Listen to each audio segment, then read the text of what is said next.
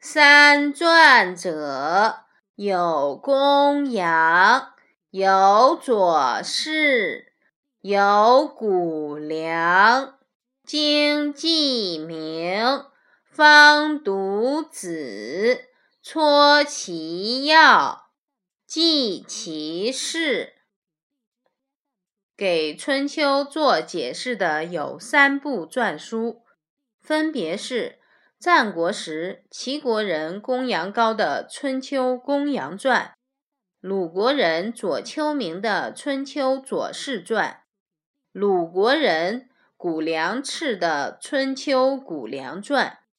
其中的《左传》以叙事为主，侧重于以史实来证实经文，文笔简明生动，描写战争极其精彩。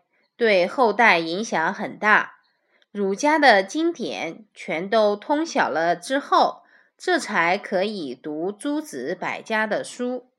要记住诸子的言行，学习他们最主要的东西。诸子百家齐争鸣。春秋战国时期，我国社会正处于由奴隶制向封建制的大转变时期。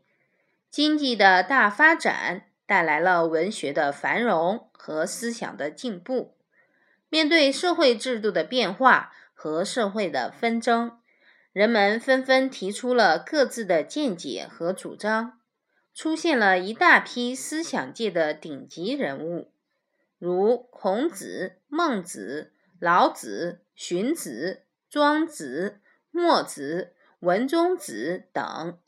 呈现出了百花齐放的局面。